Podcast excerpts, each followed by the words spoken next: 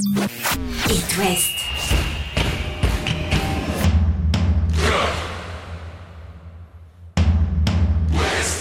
Cop West. Chaque lundi et jeudi à 20h. Simon Rongoat, Catel Lagré.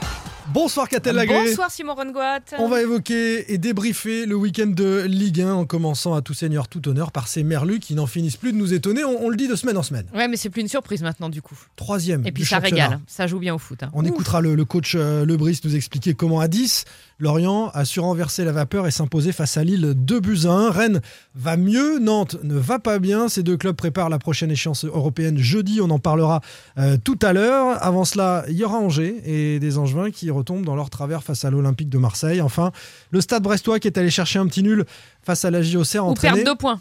Perdre deux points plutôt. face à l'ancien coach qui a sévi sur le banc de la GIA. Désormais, on est parti pour un quart d'heure de foot partout dans l'Ouest. Chaque lundi et jeudi, C'est Cop West sur It West. Et on commence donc, Catel, avec euh, ces Merlus qui euh, comptent désormais 22 points après 9 journées. Et ce scénario du match de Lille qui dit beaucoup de l'état d'esprit de cette équipe euh, lorientaise. Alors déjà cinquième victoire de suite, hein. Euh, meilleure série depuis décembre 2013, tu t'imagines. Incroyable. Euh, Les Lorientais hier avaient ouvert euh, le score. Ils se sont retrouvés à 10 à l'heure de jeu après l'exclusion de, de Ouattara. Ils ont été rejoints au score à la 78e. À ce moment-là, on se dit qu'il va falloir tenir, que ça va être dur. Mais ils s'imposent grâce à un but de Théo Lebris à la 87e, 20 ans euh, seulement le neveu euh, du coach, entré en jeu à 20 minutes de la fin euh, du temps réglementaire. Et dans la difficulté, donc, les Lorientais ont fait preuve de solidarité, de beaucoup de talent, parce que, je l'ai dit, ça joue vraiment, vraiment bien au foot. C'est bluffant et on se demande ce qui va les arrêter. Enzo Lefebvre a été énorme. Euh, gros match du gardien euh, Mvogo, ça, ça change. Après toutes ces saisons où Lorient est en galère à ce poste, ils ont un gardien qui tient la route. En fait, on ne sait pas ce qui pourrait enrayer la machine. Mais les planètes sont alignées pour Lorient en ce moment. Il y a de la réussite dans tous les gestes. Il y a de la confiance qui amène cette réussite. Tu parlais du neveu du coach. C'est pas le fils, c'est le neveu. Sur Amazon, ils ont patouillé un petit peu hier soir là-dessus. Euh, ce, ce but hein, qui euh, permet à, à Lorient de, de gagner symbolise bien ça parce que c'est une longue transversale qui lui revient et il fait un misou-misou, contrôle je me l'emmène du droit. Et ensuite, dans le face-à-face, il trouve quand même le, le- le trou de souris Mm. entre les euh, jambes du, du gardien euh, lillois. Donc tout s'aligne. En fait, c'est la jeunesse audacieuse euh, dont on parlait euh, la semaine dernière avec, avec Johan Kathleen. hein. Il y aura ça. forcément, qu'a-t-elle, un moment dans la saison où les Merlus vont rencontrer un peu de difficulté, toucher les poteaux, avoir un, un expulsé et pas savoir s'en remettre. Mais là, il compte déjà 22 points. C'est historique. Je pense que vraiment, on peut déjà arrêter de parler de maintien pour Lorient sûr. la saison top prochaine 10, c'est et savoir s'ils peuvent finir dans le top 10. Mm. Et puis, s'ils sont encore dans le top 5-6 euh, au cœur de, de l'hiver, eh ben, peut-être qu'on aura encore d'autres ambitions pour eux. En tout cas, c'est tout sauf une surprise. On n'a rien volé, dit euh, le coach, le Brice. Cette fois, c'est l'oncle, hein, c'est pas le neveu. Personne ne voit Lorient aussi haut dans le classement à ce moment de la saison. On y est et on n'a rien volé. Ils l'ont, euh, enfin les joueurs, euh, j'irais maintenant le public est avec nous aussi avec cette euh, quatrième match à domicile, cette quatrième victoire. Ils ont à chaque fois mérité quelque chose. Et euh, les matchs de football, quand ils se répètent à ce niveau de compétition, on finit par avoir euh, ce qu'on mérite. Euh, par contre, euh, on peut évidemment pas s'en contenter. C'est-à-dire que notre progression, elle doit aussi se poursuivre. Et elle doit se poursuivre sur pas mal d'aspects.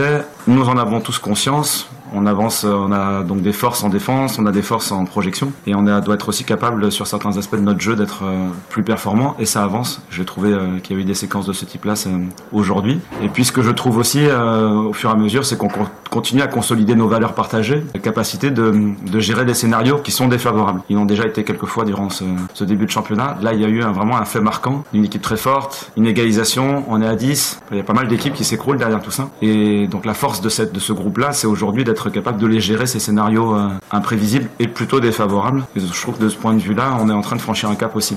Clairement, il a raison. Cette équipe-là, euh, quand elle est dans le dur, elle arrive à, à retourner une situation. Alors, on parlait du classement. Les Lorientais sont troisième, certes, avec 22 points, mais c'est surtout qu'il y a un écart Ah bah y a un gap. abyssal derrière. Alors, effectivement, Lens, à la faveur de son succès face à Lyon hier soir, est revenu à un petit point en quatrième derrière- position. Mais derrière, il y a 5 points d'avance sur Monaco, qui est cinquième, et 7 points Mm. sur le Stade Rennais, Mm. qui est sixième. Il faudra aller les chercher, les Merlus, hein, parce que euh, contre des équipes de bas de tableau, on a bien compris qu'ils n'allaient pas laisser grand-chose. Ils vont être supérieurs dans le réalisme offensif et on pourrait les retrouver tout en haut euh, du Et classement. surtout, cette équipe est encore perfectible parce que très jeune, donc en plein apprentissage. Donc ça peut aller que de mieux en mieux en fait. C'est un derby hein, qui est au programme des, des Merlus euh, du côté de Leblé face au Stade Brestois dimanche à 15h. On va d'ailleurs euh, parler des Brestois euh, tout de suite pour euh, faire le lien entre ces, ces deux équipes-là avant la réception de, de Reims le samedi suivant à 17h. Le Stade Brestois, Catel qui était donc allé faire un match nul à Auxerre, un, un but partout, deux points de perdu, as-tu dit Bah oui, parce que Brest est incapable de gagner. Match nul un partout, alors que Brest menait, que Brest était en supériorité numérique. On joue la 85e, et là, qu'est-ce qui se passe? RL euh, tire le maillot dans la surface. Ouais. Bam, penalty, égalisation. En fait, on a l'impression que les Brestois se sont arrêtés de jouer euh, à 1-0. Ils se sont mis à gérer. Et voilà ce qui arrive quand on Ah, Ça aurait pu pas. passer quand même. hein, mais... Ben, ça aurait pu, mais quand tu es en mal de confiance comme eux, il y a toujours le petit truc, toi qui n'arrives pas à Lorient, mais le petit truc qui vient faire que finalement, eh ben, tu perds deux points. Ça fait deux fois que ça leur arrive. Il y avait eu le Brest-Strasbourg à Leblé. Ça s'était déjà terminé avec, euh, avec un partout. Et puis ce qui inquiète surtout, c'est la qualité de jeu des Brestois. Parce que ça. même, à 1-0, Dans le jeu, c'est pas. pendant 85 minutes, Ouais, c'est le problème. on n'a quand même pas vu grand-chose. Ces deux points-là auraient permis au Stade brestois de sortir de la zone rouge. hein. Brest est, est 18e parmi les quatre équipes en position de, de relégable, avec 6 points, un seul succès depuis Mm. le, le début euh, de la saison seulement pour euh, les hommes de Der Zakarian. Et ces deux points leur permettraient par exemple d'être à hauteur euh, d'Angers, de l'adversaire du soir, la JOCR, mais qui en aurait compté un de moins, donc il serait passé devant les, les Auxerrois. Donc c'est c'est un petit peu dommage de n'avoir pas euh, conclu côté euh, brestois. Les Angevins, tiens, j'en parle Ah. justement. Défaite, euh, c'était vendredi soir face à l'Olympique de Marseille, 3 buts à 0 avec un début de match euh, compliqué. Il n'y a pas eu photo entre les deux équipes. Non, alors en même temps, j'ai envie de leur trouver des circonstances atténuantes parce que Angers a joué. Euh, peut-être trop, mais, mais dans l'animation, il y avait quelque chose, il y avait des intentions, il y a eu quelques bons enchaînements, etc. Mais Angers s'est exposé et, et, Angers, et Angers a craqué. Ça rappelle un peu la, la lourde défaite face à Lyon.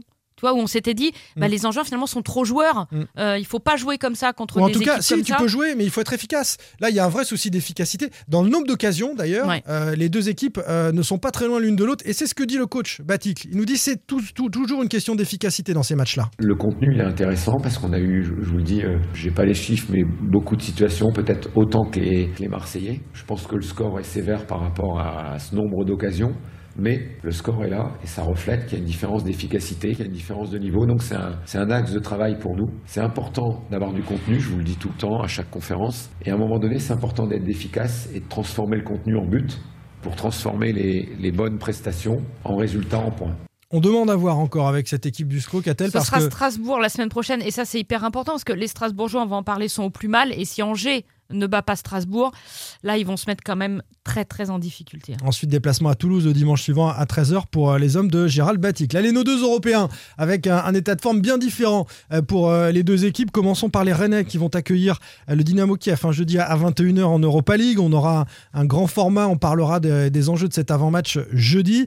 Rennes qui est allé gagner à Strasbourg 3 buts à 1 et qui s'est donné de l'air. Un match rendu plus facile évidemment par l'expulsion de l'ancien Rennais, Niamsi à la 28e, parce qu'avant de se retrouver à 11 contre 10, c'était quand même relativement poussif, on va pas se mentir. Euh, Mm. La première demi-heure était pas, c'était pas foufou. Mais une fois en supériorité euh, numérique, là on a retrouvé le stade Rennais qu'on aime, le stade Rennais de la saison dernière avec des enchaînements euh, de malades. Trois buts sur trois tirs cadrés, tous les attaquants ont marqué, ça c'est très positif. Avec un très bon Kalimwendo qui s'est Ah, quand même. voilà. Un but de passe D quand même. Oui, oui, non, mais on, on savait pourquoi cet attaquant-là était venu à Rennes. Il ne l'avait pas encore complètement montré. C'est peut-être un match déclic qui peut lui servir. Clairement. Et si vous n'avez pas vu le troisième but rennais, allez vite sur les réseaux, sur YouTube, voir ce chef-d'œuvre, ce chef-d'œuvre, ce bijou euh, à une touche dans la surface entre Bourigeau, Kalimwendo et Gouiri. C'est juste, euh, on a tous. Wow. Mais tu sais, c'est le genre de séquence qu'on pouvait voir plus régulièrement la saison C'est dernière. pour ça, hein. je dis qu'on les a, on les a un petit peu, un petit peu retrouvés. Et puis surtout devant, t'as du matos. hein. Euh, Quand tu vois ça, euh, tu te dis, Doku était sur le banc avec avec euh, Souleymana est blessé. Franchement, à part le PSG, quelle autre armada offensive telle il y a Eh ben, je, bien pense servi. que, je pense que, que, que l'armada rennaise est quand même. ouais, euh, c'est fort. euh, voilà, en défense, c'était serein. Gros match d'Adrien Truffert, euh, de retour de, de sélection. Je Tout trouvé, euh, auréolé de sa sélection ah bleue. ouais, je l'ai, trouvé vraiment, euh, vraiment très très bien. Euh, les Rennais sont remontés à la sixième place, mais ils accusent toujours ce retard de 8 points sur Marseille, de 7 sur Lorient. Donc il faut attendre le faux pas devant, qui pour l'instant ne vient pas. Mais en tous les cas, il faut pas lâcher le wagon. Parce on, que... on parlera jeudi de l'Europa League, mais tu peux rajouter 3 points le week-end suivant, puisque le Stade Rennais affronte le FC Nantes dans le derby Oui, bah, le- le alors c'est à dire des choses comme ça. à 17h05. et, et franchement, euh, ce, ce Nantes-là est, est bon à prendre. Les, les Canaries euh, qui se sont inclinés 4-1 euh, du côté de, de Monaco, entame catastrophique du FC Nantes 2-0 au bout de 6 minutes, Mm. avec à chaque fois l'ami Jean-Charles Castelletto euh, à l'envers quand il faut être à l'endroit et à l'endroit quand il faut être à l'envers.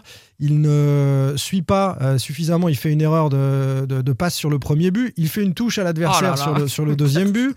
Euh, c'est 2-0 au bout de 6 minutes, euh, tu peux dire que le match est, est quasiment plié. Bah, à la, surtout à la demi-heure, ouais. ça faisait, ça faisait 3-0. Comboiré sur cette entame complètement ratée de ses joueurs. On n'est jamais rentré dans le match. Je l'ai dit aux joueurs, donc euh, il faut une première fois. En ce qui me concerne, ben, c'est la première fois que je vis ça. Parce que tu peux prendre un but euh, dès l'entame, mais ce qui j'ai pas compris, il n'y a pas eu de révolte, pas de réaction, puis surtout pire, on a on a encaissé ce but euh, à la septième minute qui finalement donc nous plombe le match. Voilà. Le match, en gros, il a duré 7 minutes. Donc voilà, c'est de la colère, colère froide bien sûr, mais puis après donc de l'incompréhension. Mais on va travailler pour euh, trouver les solutions, et puis surtout aider les joueurs parce que c'est eux qui sont aujourd'hui en difficulté. Euh, on a des matchs qui arrivent et puis des gros matchs, ça peut être intéressant aussi parce que euh, voir la capacité de rebond qu'on aura. Bah, la capacité de rebond, les Nantais n'en ont pas eu parce que quand tu prends un but d'entrée, tu peux aussi avoir une petite réaction de révolte. Ils Il étaient amorphes. aucune intensité. Amorphes, une Voilà. catastrophe. Aucune Amorphe intensité. derrière, devant, il se passait rien. Donc on va dire un mot de, de Ludo Blas quand même, qui était sur le banc, que le coach visiblement ne trouve pas au niveau, ou en tous les cas pas à son Il n'est euh, pas à son niveau. niveau, mais c'est pas le seul. Et est-ce est-ce qu'on peut vraiment se passer de Ludovic Blas? Bah sur ce match-là, Il euh, avait non, 15 jours de trêve internationale pour se remettre la tête à l'endroit. Il commence sur le banc et franchement, il y avait personne pour conserver le Mm. ballon et, et distribuer le jeu euh, devant. Et puis, euh, Moussa Sissoko, on va en parler dans, dans le podcast, dans son contrôle plus, plus longuement. Mais franchement, Moussa Sissoko, depuis le début de la saison, Mm. il n'est pas du tout au niveau de l'ancien international qu'il est. non plus. Et, et il est même euh, dangereux de le laisser pour l'instant à côté de Chirivella à la Mm. récupération parce qu'il se fait transpercer. Il a des replis défensifs. Franchement, sur le, sur le premier but, me semble-t-il, il, est en- il contestable. est en footing. Il est à la même hauteur qu'Embolo. Et, et puis à l'arrivée, il y a 10 mètres d'écart entre les deux. Donc ça, ça, ça va pas du tout. Il y, a, il y a beaucoup de choses qui peuvent être inquiétantes. Et comme Comboiré avait dit en conférence de presse avant le match de Monaco, le groupe que j'ai cette année est sans doute supérieur à celui de l'année dernière. C'est le genre de choses, peut-être que potentiellement c'est vrai, mais en tout cas, dans les faits, ils sont tous à leur niveau en dessous et certainement pas plus fort que l'année dernière, ce groupe-là. Et il rétropédale deux jours après, il dit qu'il est inquiet et que les joueurs n'en ont pas forcément conscience. Moi, je suis inquiet depuis le début. Quand je dis inquiet, euh, alors c'est l'inquiétude, façon de parler, mais parce que j'ai confiance en mon, travail, j'ai confiance euh, en mon groupe. Il faut juste qu'on arrive à retrouver euh, cette confiance avec un match euh, référence, avec une victoire acquise dans la difficulté. Là pour l'instant, donc euh, j'ai pas le sentiment que voilà, on est en train de, se rendre compte qu'aujourd'hui on est en difficulté. C'est ça qui m'embête un peu plus avec les joueurs. Bah, il suffit de regarder le classement, coach. hein, Pour s'inquiéter, ouais. Nantes est en difficulté. Les, les Canaries sont 16e, juste au-dessus de la zone rouge à la faveur d'une meilleure différence de but par rapport à Reims, mais 7 petits points. Et donc, points. comme les Brestois, une seule victoire en 9 journées. Le programme de Nantes, en plus, est costaud. L'équipe la plus forte du groupe d'Europa League, c'est Fribourg, les Allemands qui ont gagné deux hein. fois. co-leader de Bundesliga. hein. Co-leader exactement euh, dans ce championnat d'Allemagne. Nantes va à Fribourg jeudi, au Roazhon Park face au Stade C'est Rennais. pas comme si les Canaries dimanche. se déplaçaient bien cette saison. Donc c'est catastrophique à l'extérieur. On peut déjà imaginer que Nantes s'incline deux fois, euh, que les supporters Oui, nantais, on- nantais espèrent que, que, que cela me fasse mentir. Et puis il y aura euh, ensuite la réception de Fribourg. Donc les trois prochains matchs, ça va être coton pour Antoine Comboiré et ses joueurs. On fera euh, un avant-match Europa League hein, pour le Stade Rennais et pour Nantes euh, jeudi, Catel à 20h. Je propose qu'on se retrouve à ce moment-là. Bah, je propose que, ouais, on va Allez, faire ça. À jeudi. Allez, à jeudi. Salut. Retrouvez demain matin votre émission Cop West en replay sur itwest.com et sur l'application itwest. Cop West est votre émission. Prenez la parole et posez vos questions aux pros de la saison. Sur It West.